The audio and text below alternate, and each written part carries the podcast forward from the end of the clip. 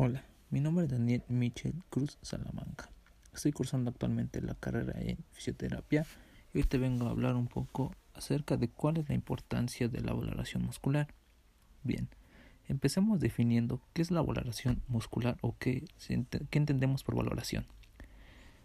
Entendemos el proceso para obtención de un diagnóstico diferencial fisioterapéutico donde previamente realizaremos una exploración para confirmar la idoneidad del paciente para aplicar la fisioterapia, mediante una exploración subjetiva que nos ayude a descubrir señales de alarma y aporte información sobre sus antecedentes, síntomas, tratamientos anteriores y sus resultados.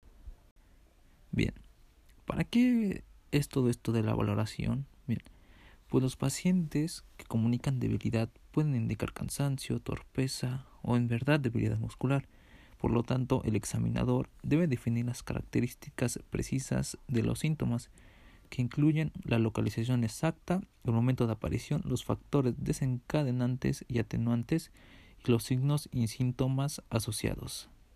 Se inspeccionarán los miembros para buscar debilidad.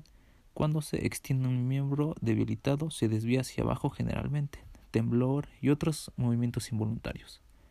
Se evalúa la fuerza de grupos musculares específicos contra resistencia y comparando un lado del cuerpo con el otro. Sin embargo, el dolor puede impedir un esfuerzo completo durante el examen de la fuerza.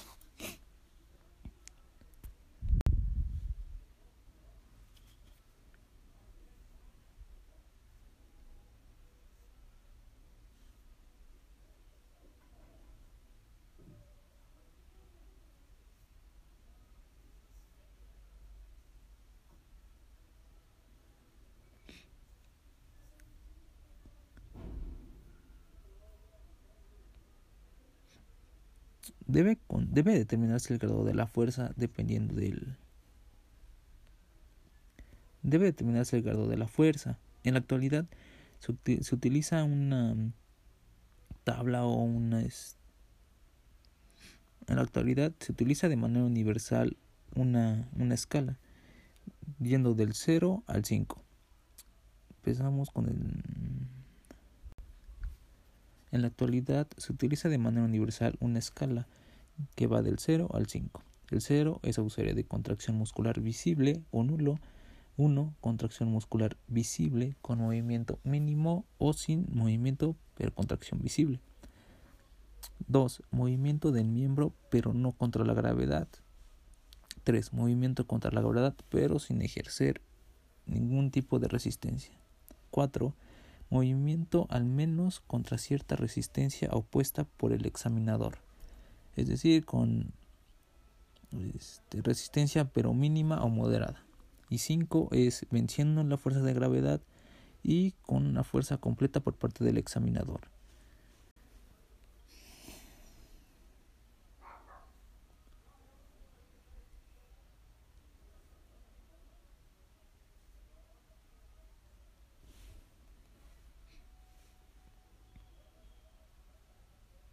Hay siete puntos importantes que tenemos que tener en cuenta al realizar esta valoración o en tomar este, en cuenta la, la escala antes dicha.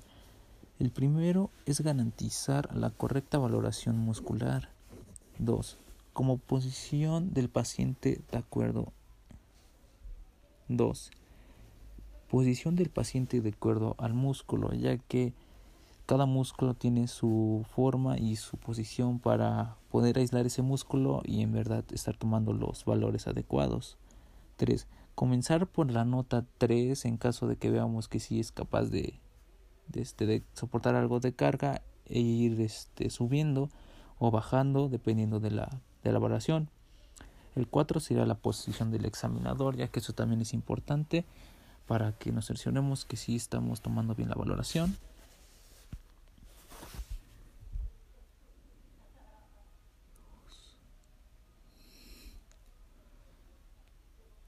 5. Conocer el origen e inserción del músculo como integración, es decir, para saber qué movimientos hace y cómo podemos valorarlo sin que el, paciente se apoye de otros músculos y este y llevarnos a una evaluación errónea.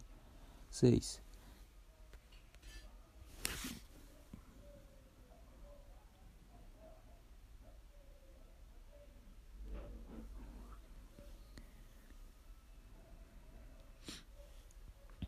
Hay siete puntos importantes para garantizar la correcta valoración muscular. Empecemos con el uno, que es la posición del paciente de acuerdo al músculo. Es decir, cada músculo para su evaluación tiene una posición, ya que esto nos permite aislar el músculo para su correcto valoración. 2. Comenzar por la nota 3 e ir bajando o subiendo dependiendo de cómo veamos el desempeño del paciente. 3. Posición del examinador. Esto es importante debido a que como igual cada músculo tiene su posición para poder valorarlo bien, el examinador también debe tener una posición para poder palpar, para poder ejercer la fuerza este, necesaria en caso de que su rango sea de 4 o 5. 4. Conocer la, el origen e inserción del músculo como integración. Esto es importante porque cada músculo ejerce su propia este 4. Conocer el origen e inserción del músculo como integración. Esto porque cada músculo hace un movimiento y al no saber este el origen e inserción, pues podemos palpar otro, podemos este valorar otro músculo y llevarnos a una valoración errónea. 5. 5. Con una mano se fija el músculo y con la otra se aplica la fuerza necesaria. ¿Por qué? Porque esto lleva, muchas veces lleva a compensar con otro tipo de músculo que no es el correcto y no valorar bien el, el músculo. 6. Se realiza de forma evolutiva el examen inicial. Es decir, conforme vamos a empezar con el 3 y después de unas 3, 4 sesiones, pues ir este, yendo a valorar para ver su progresión y cómo va evolucionando.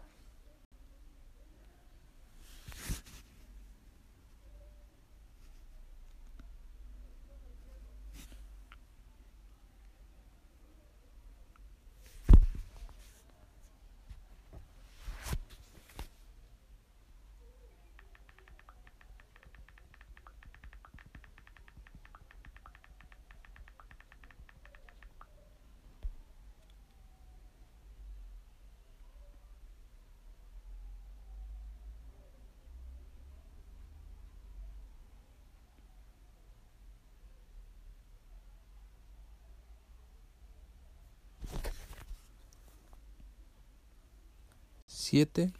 Disposición por tanto por el paciente como por el fisioterapeuta para poder llevar a cabo estos esta valoración muscular correctamente. 7. Llevar 7. Realizar 7. Disposición por, por ambas partes, tanto por parte del paciente como del examinador y tener un buen ambiente. Bien. Y fin, ¿para qué nos ayudaría o por qué es importante saber valorar cada músculo? Pues al saber valorar te da una gran variedad de, de posibles lesiones, posibles patologías, cómo dar terapia a esos músculos que están, pueden estar lesionados, atrofiados, etcétera. Además, saber valorar te ayuda a prevenir lesiones a la hora de poner ejercicios al paciente, saber qué músculos tienen poca masa muscular y ayudar a potenciarlos, poner el ejercicio y peso adecuado para no sobrecargar el músculo y llevarlo a una lesión. También al paciente le, le ayuda para saber qué límites tiene él, qué límites ponerse y no sobrecargar su músculo, no tensionarlo, no este también para que él sepa pues si lo sobrecarga pues puede llevar a una lesión etcétera bien sin más por un momento pues Espero les haya ayudado este. Sin más por el momento, pues espero les haya ayudado este podcast a entender un poquito más sobre qué es la valoración muscular y cómo se puede ayudar en tu día a día. Bien, adiós.